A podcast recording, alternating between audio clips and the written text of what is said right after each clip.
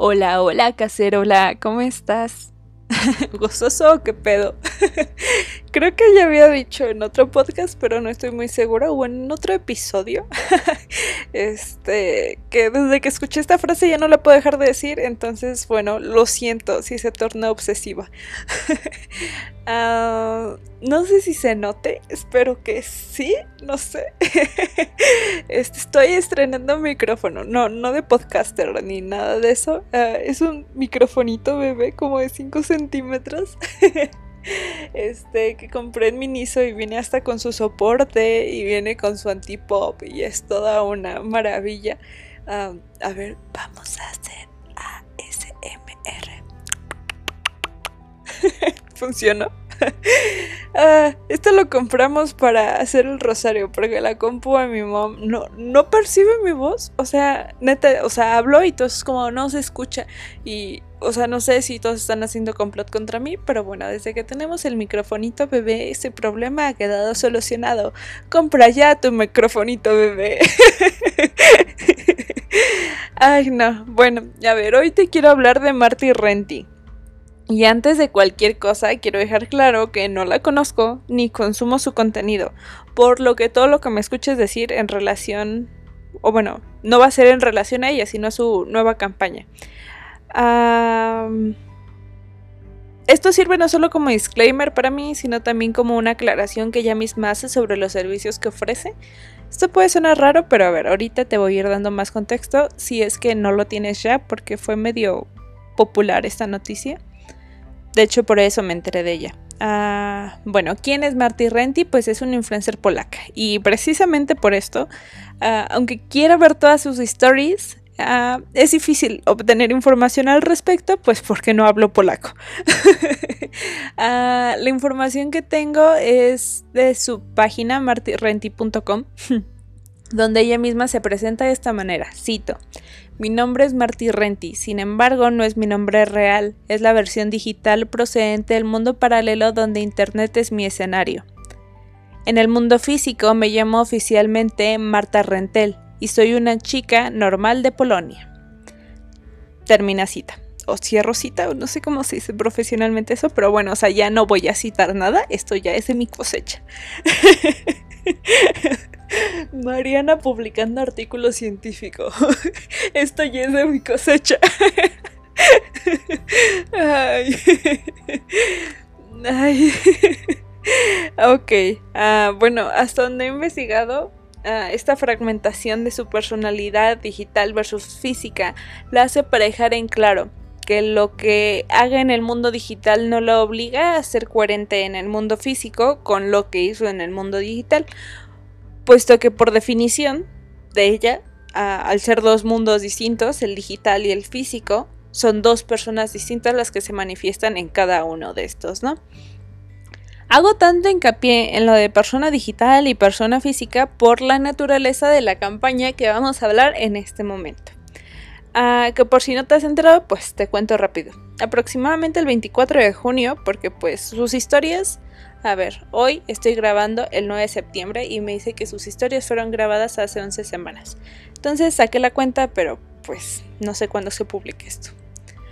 Ah, compartió en redes sociales la página que anteriormente te comenté, la de martyrenti.com, donde, sin sorpresa para mí, una vez que entras te ofrece distintos planes de suscripción en la que los fans pueden acceder a contenido exclusivo, algo así como Patreon o el objetivo inicial de OnlyFans, este, a cambio del pago de una membresía, ¿no? Ah, este punto, nada, o sea, hasta este momento nada parece extraño, hasta que llegamos a una nueva definición que ya nos presenta, que es amor digital o digital love. Ah, y bueno, ella la define de la siguiente manera, cito, esto no es de mi cosecha. Siempre quise convertirme en la primera mujer que hizo algo innovador, algo que se describiera en los libros de historia. Casi puedo ver ya mi rostro allí. El amor es un deseo de volverse completo de nuevo. Para ello siempre necesitas a tu segunda mitad. Incluso las cosas digitales deben de someterse a las leyes eternas que nunca cambian. Así que hoy quiero anunciar ante todo el mundo que diseñé mi amor digital en forma de un NFT de ADN singular de Marty Renty. Si quiero llegar a ser alguien digitalmente completa, necesito encontrar a alguien que quiera compartir este ADN conmigo. Puede ser cualquiera que esté lo suficientemente loco como papá, perdón, como para viajar conmigo a esta galaxia infinita de emociones digitales. ¿Qué tal tú? Escribamos una historia juntos. Si es Rosita, esto ya no, esto ya es de mi cosecha. Call me baby. bueno, con esta premisa, un tiempo después obtiene 250 mil dólares a cambio de este amor digital que había prometido. este amor digital lo contiene o se almacena, como ya había explicado ella, en un NFT, que es un token no transferible, pero pues en inglés y solo las siglas, ¿no? Si esto fuese una sección de noticias, me callaría la boca en ese preciso momento para dejar la nota lo más objetivamente posible, pero pues no lo es y yo hablo un chingo y por eso grabo un podcast. Ah, pregúntenle a quienes reciben mis audios de 15 minutos. Ah, bueno, pues la cosa ha ido escalando y después publicó un video que aunque es bastante corto, o sea, bien podría ser un TikTok, creo que dura 30 segundos o 40, algo así. Pero es muy polémico, o por lo menos a mí me causa mucha polémica interna. este, y pues justo, continúa con este concepto. Ah, voy a citar de nuevo, esto ya no es de mi cosecha. odio, amor, esperanza, confianza. Imagina que pudieras comprar todas las emociones que quisieras. Esto sucedió justo ahora. Mira, la primera influencer que ha elaborado su amor NFT. Cierro cita. Todo esto, no sé cómo poner citas ni nada de eso en un podcast. O sea, al final, ¿qué hago? ¿Les leo la cita en APA o qué pedo? este, pero eh, tal vez las, o bueno, no tal vez, voy a intentar subir un post en Instagram y ahí ponerles como todas las citas, porque no sé de qué otra forma citarlo y para que vayan al chisme, a la fuente del chisme. Y si saben polaco, pues mejor me traducen las historias, se las agradecería mucho. Ah, y bueno, a ver, difícilmente podemos creer que después de toda esta campaña de qué pasaría si pudieses comprar todas las emociones, Amor NFT sea el inicio y el final de este proyecto. Por lo que tampoco creo que sea un tema muy superficial, así que voy a hablar un poquito más de lo acostumbrado, o eso creo.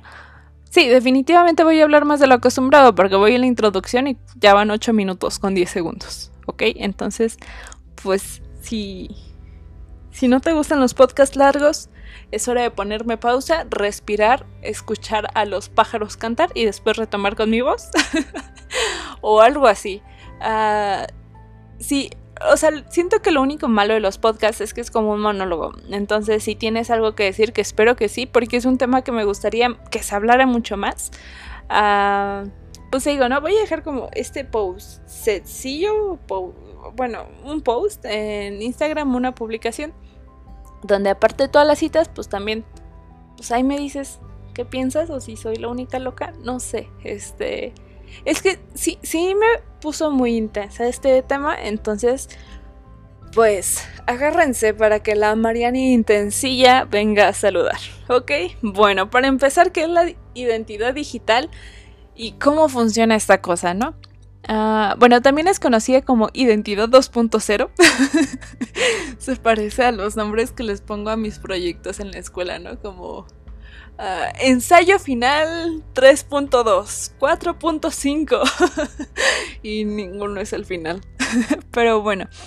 Eh, es definida como el conjunto de atributos que vinculan la identidad personal con las interacciones online, según un artículo publicado por BBVA.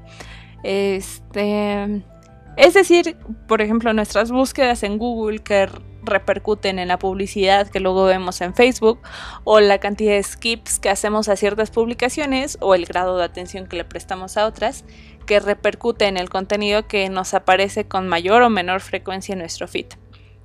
Ah, todo aquello que envuelve a los famosos algoritmos, pues es simplemente nuestra información y a lo que nosotros le damos más importancia. Por ejemplo, ah, ¿se acuerdan que, o bueno, no sé si lo han notado, que varios creadores de contenido hace tiempo estaban diciendo como, o sea, muchas gracias por su like, pero ya no me sirve, ahora quiero que le den a guardar a las publicaciones, ¿no? Esto es porque de repente todos los usuarios empezamos a automatizar, darle like a todo, a lo güey. Entonces, pues, como el algoritmo de la publicación, pues decía, pues, ¿qué voy a hacer? Te voy a, te voy a pues mostrar todo en el feed, pues ni siquiera lo vas a ver, ¿no? O sea, es como cuando subrayas todo en el libro de texto, ¿no? Para hacer tu resumen. Entonces, pues, ¿qué es lo que haces cuando una publicación te importa más? Ah, pues la compartes, bueno, a todas las publicaciones que compartas, pues las siguientes que haga el mismo creador de contenido te las voy a mostrar más, ¿no? Ahora todas las que guardes, todas las que esto, todas las que el otro te las voy a mostrar más. O igual con los reels de Instagram, ¿no? como TikTok pegó cabroncísimo, pues dijo Instagram, ¿sabes qué? A todos los creadores de Reels que hacen que el usuario permanezca más tiempo en mi plataforma, pues les voy a dar más visibilidad que a un simple post. No sé si me doy a entender, ¿no? Entonces, ¿hasta qué punto mi identidad virtual puede estar separada de mi identidad física? ¿Hasta qué punto es posible separar al creador de la creación? no sé, hacerlo a mí me parece bastante ridículo. O sea, es como querer separar el arte del artista. A ver, vamos a hacer un ejercicio. Agarra, bueno, seguro tienes tu celular, entonces vete a Google y googlea columna rota de Frida Kahlo. Te va a aparecer pues la pintura que ella hizo, ¿no? Ahora intenta ignorar que Frida Kahlo pintó esa pintura, valga la redundancia. Es que es imposible. O sea, bueno, a ver, ¿ya la viste? te espero. ¿Listo? Ok. Es imposible. Por empezar, porque está Frida Kahlo ahí. o sea, es ella misma, es un autorretrato. Y no es ninguna novedad la historia de Frida Kahlo. Ah, sabemos como el super accidente que tuvo, ¿no? Y que pues se chingó toda la columna. Ella usaba como un corset para pues mantenerse con la postura y todo esto. Y pues ahí está literalmente con el corsé y con todos los clavos. O sea, no. No sé, a mí me pone muy como sensible ver esa pintura. Se me hace como muy potente el sentimiento que transmite y no es un sentimiento de, oh, qué maravillosa es la vida. por ejemplo, a ver, vela. Y dime si hay algo chistoso a la vista. A ver, pista, ve los clavos. ¿Hay algún clavo que te llame más la atención? Hay uno mucho más grande, el que está en el corazón, o bueno, en el pecho, porque no dibujó el corazón ahí a piel abierta, pero pues está en el pecho, ¿no? Del lado donde está el corazón. Y sabemos que justo cuando ella la estaba pasando de la chingada, pues Diego la estaba pasando fabuloso en la cama, ¿no? Entonces, pues justo refleja esta como cosa herida y que pues, o sea, la típica analogía que hacemos, ¿no? Que en los cardiomiocitos se alojan nuestros sentimientos. No sé cómo llegamos a esa idea, pero bueno. Este, es imposible separar la columna rota, la obra de Frida Kahlo. Así como es imposible separar al creador del contenido del contenido que produce. Ahora piensa en todas las obras de Bansky, o en las de Warhol, o en las de Basquiat. El artista fue transformado mientras hacía la obra de arte, pero el arte solo surgió por el artista. Mm, o sea, están terriblemente fusionados. No, o sea, no puede haber una línea que los separe. Si, si, alguien, por ejemplo, a mí me sigue en todas mis redes sociales y, o sea, me sigue, ve historias, ve posts y ve todo eso. Ah, para empezar, sabe de frijoles. Pero es imposible que piense que soy una chef turca que llegó a Polonia para montar mi nuevo restaurante de croissants. O sea, no. bueno, no sé si alguien tiene esa imagen de mí, pero pues no soy turca ni soy chef, pero soy muy buena haciendo quesadillas. Ah, por lo menos todos de una manera general tienen una idea de quién soy. Y si a esto le sumasen todos mis datos digitales, o sea, toda la música que escucho, cuánto tiempo le escucho, los videos que veo, los que busco, uh, los que no veo completos, las apps que descargo, las que elimino, las direcciones que frecuento por Google Maps y demás. ¿Qué tan lejano creen que sería el perfil que ustedes pudiesen llegar a crear de mí, de mi verdadera identidad? Y bueno, para empezar, eso ya es todo un tema, ¿no? ¿Qué es la verdadera identidad? Pero bueno, para fines prácticos, ¿no? O sea, a ver, Amazon me ofrece los productos incluso antes que yo sepa que los necesito. O sea, casi casi me dice, cariño, te hace falta comprar leche. Entonces, desde mi punto de vista, no son dos identidades, es una misma, pero expresada de distintas formas. Tal vez en el mundo físico vamos a tomar un café y te cuento lo que hice en mi día. ¡Ay! WhatsApp sonó. no sé si ustedes lo escucharon. Lo voy a cerrar por si los flies. este. ¿Qué estaba? Ah, sí, vamos a un café y te cuento cómo estuvo mi día, ¿no? Mientras que en, mi identidad digital, cómo estuvo mi día se construye a partir de todos los hechos o todos los datos que he proporcionado a partir de mi uso de redes sociales, del celular, etcétera, ¿no? Ah, creo que habría que tener cuidado con esto y no disociar, o al menos no tan fácil, estas dos formas de expresión como dos identidades completamente distintas. Ah, y lo que sucede en el proyecto Love NFT nos hace correr el riesgo de llegar a pensar que, por ejemplo, nuestras búsquedas en Google, lo que consumimos en Internet, no nos afecta de ninguna manera. Y que simplemente es una identidad digital y no somos nosotros mismos llegar a pensar que todo lo que consumimos no construye quienes somos y eso es muy peligroso porque es una mentira. Y no sé, dejando muy muy claro que por lo menos desde mi punto de vista personal, lo digital impacta y de qué manera impacta a lo físico y lo físico impacta de igual manera a lo digital, podemos pasar al siguiente punto. La venta de emociones, hazme el favor. y no, ah, no voy a tocar el punto de que esto es un símbolo del capitalismo que nos induce a querer ser productivos hasta con lo que sentimos, que sí, pero no me voy a enfocar en eso. este, sino en que esto es un símbolo de la gran falta de amor que hay en nuestra sociedad pero o sea, amor del bueno, del chido, no de ese mediocre que nos invita a soltar todo y dejarlo ir y fluir y no esforzarnos por nada. Y cuidadito si algo te incomoda, porque el amor es más desechable que el unicel, o sea, no, de ese no, de ese hay mucho, sino del chido, o por lo menos del que yo defino como el chido, ¿no? Ah, a, lo que, a lo que hay que prestarle atención no es a que una chica decida vender su amor de forma digital, sino a que existe alguien dispuesto a pagar 250 mil dólares para obtener un amor digital. O sea, a ver, párate y procésalo.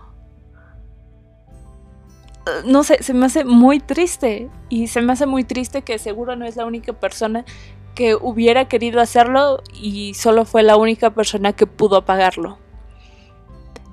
El amor desde mi cosmología es la decisión más bella que alguien puede tomar. Es decidir tomar, eh, es decidir tomar suficiente agua porque te amas. Es decidir no dejar los zapatos en el pasillo porque no quieres que alguien que amas se tropiece. Es leer hasta noche porque amas tu carrera. Es detenerte a sonreír porque amas tu rutina y demás.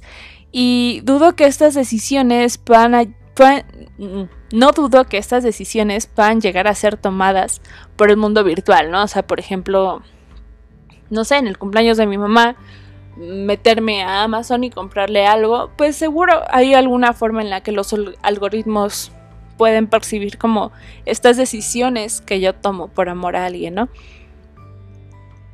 Pero comprarlas? Esperar que a cambio de dinero alguien decida tomar ciertas decisiones?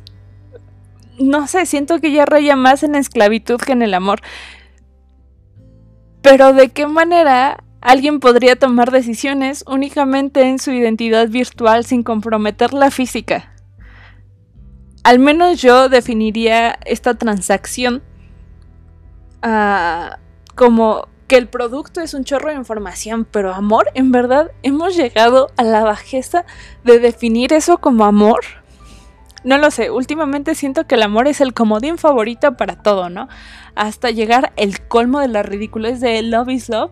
O sea, sí, una papa es una papa, ¿tiene sentido eso? No, no estás diciendo absolutamente nada.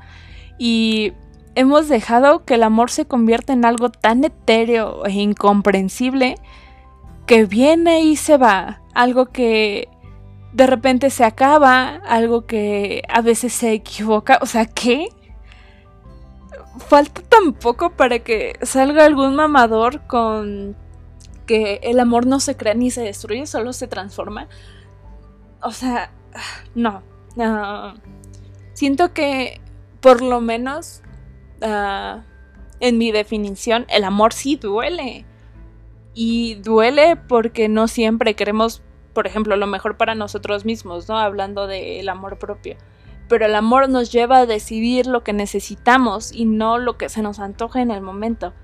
El amor duele porque muchas veces implica ir en contra de nuestros instintos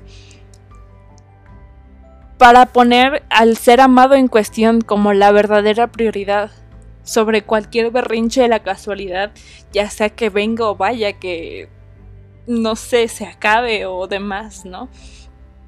Porque es una decisión, las decisiones no se acaban. Las dejas de tomar, pero es tu voluntad, es una decisión. ¿De qué manera viene y se va una decisión?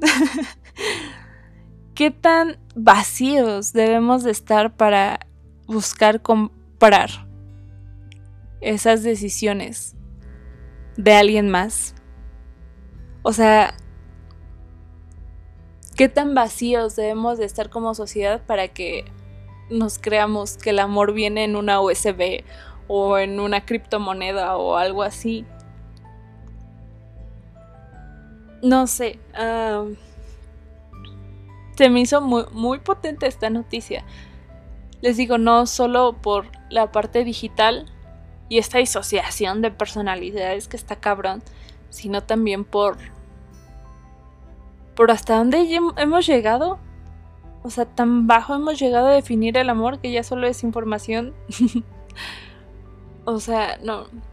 Sé que tal vez parte de esto fue la definición de enamoramiento que dio la ciencia de todas estas hormonas y conexiones y demás. Pero de eso es un sentimiento, no es una decisión. No sé. Mariana Intensa, mucho gusto, me presento. este, pero bueno, a ver, aquí lo voy a dejar. Te digo, este es mi punto de vista. Espero que luego me cuentes el tuyo.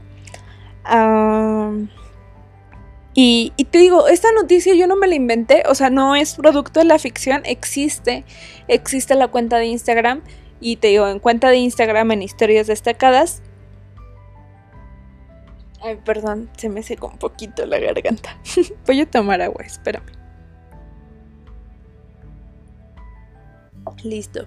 Te digo que en la cuenta de esta niña de Marty Renti, te puedes meter y en historias destacadas tiene la explicación de cómo funciona esta compra, esta transacción, o bueno, cómo funciona en su momento. Y cómo, pues, ahora va a vender esperanza, aceptación, confianza y, demás. no sé. Cuidado mucho, cuidado que mi corazón está colgando en tus manos. este